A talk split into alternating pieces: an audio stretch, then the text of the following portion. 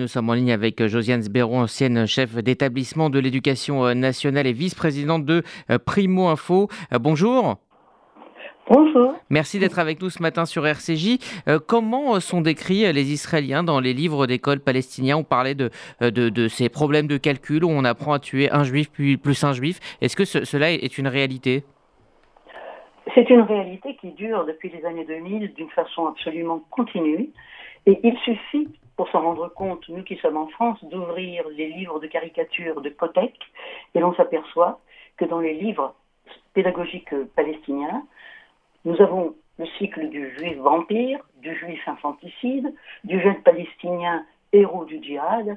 Donc en fait, ce, ce conte qui est devenu l'histoire, qui est devenu le fondement du peuple palestinien, est fondé justement sur la haine de l'autre, l'élimination de l'autre. Mais quand nous regardons les livres des enfants palestiniens, nous oublions, puisque c'est un problème, moi, qui me préoccupe fondamentalement depuis les années 2000 et dont je continue de m'occuper, en 2001, au Collège Landowski de Boulogne, au cours d'anglais, mettre à la voix passive. Les soldats israéliens vont encore tuer des enfants palestiniens.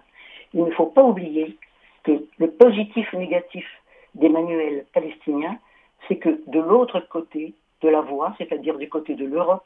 Nous avons beaucoup à nous dire et nous y arriverons quand nous aborderons une, autre question de votre questionnaire de ce matin.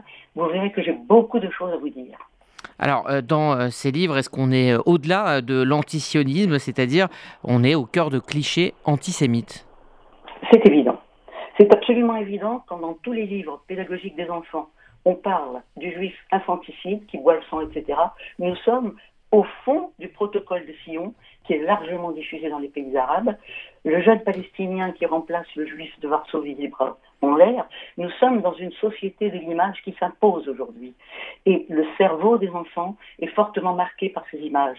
Donc, nous en arrivons en 2012 à Mera, et j'ai fait cela pour venger les enfants de Gaza.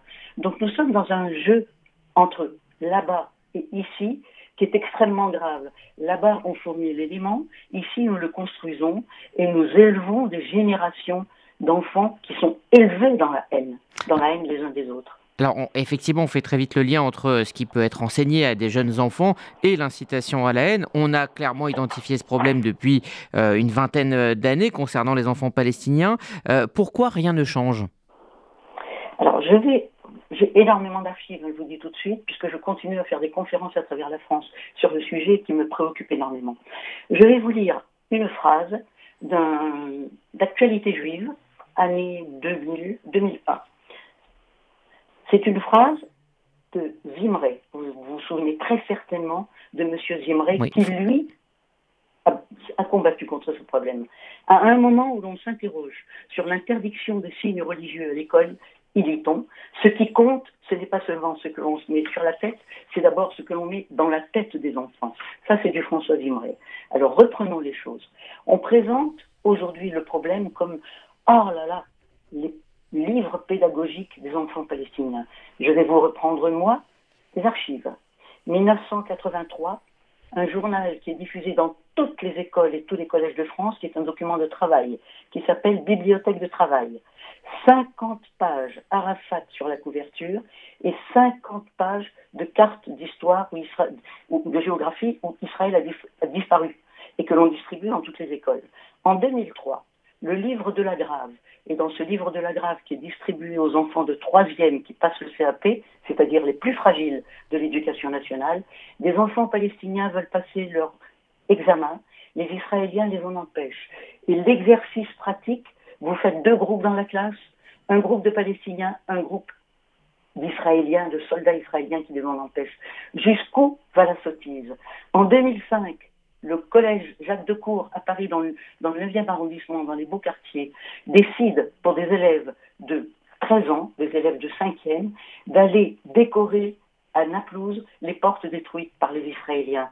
Le rapport Aubin, avec qui j'ai beaucoup travaillé, j'ai travaillé beaucoup avec Aubin au moment où il sortait son rapport en 2005, le rapport Ruffin qui a essayé de lutter contre ces problèmes. Vous avez au même moment la bande dessinée distribuée dans toutes les écoles, Momo de Palestine, le pauvre petit Momo qui se fait tuer par des Israéliens. Donc hmm. tout cela, ce ne sont pas des accidents. c'est un travail, un travail de communication qui est extrêmement intelligent, extrêmement bien monté par la partie anti-israélienne qui devient anti-juive. Rien ne change. Pourquoi? Parce que précisément, l'Europe s'est engagée, les ONG, ils voient beaucoup de bénéfices financiers, l'OMRA, c'est un, un produit financier pour une partie mhm. de l'Europe. Mais... C'est donc le danger est permanent. Il nous faut non pas lutter, mais il nous faut être éveillés, je, m'arrêterai là, je sais que l'émission n'est pas longue. Oui. Mon combat à moi n'est pas de parler à la radio, mais je vais encore aller à Châteauroux bientôt, c'est de me produire dans des groupes sociaux où nous avons de jeunes arabes, de jeunes juifs, etc., d'expliquer, de parler, mais sur le terrain, mhm. de personnalités que l'on peut encore construire.